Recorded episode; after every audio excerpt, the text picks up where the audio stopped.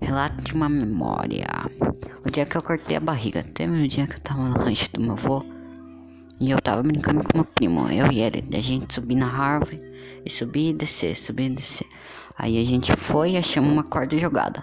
Aí a gente amarrou essa corda em duas árvores e brincamos de corda bamba. Aí nessa brincadeira foi tentador, né? Aí eu fui lá, fui testar, caí. E aí tinha um galho no meio do caminho, eu cortei minha barriga.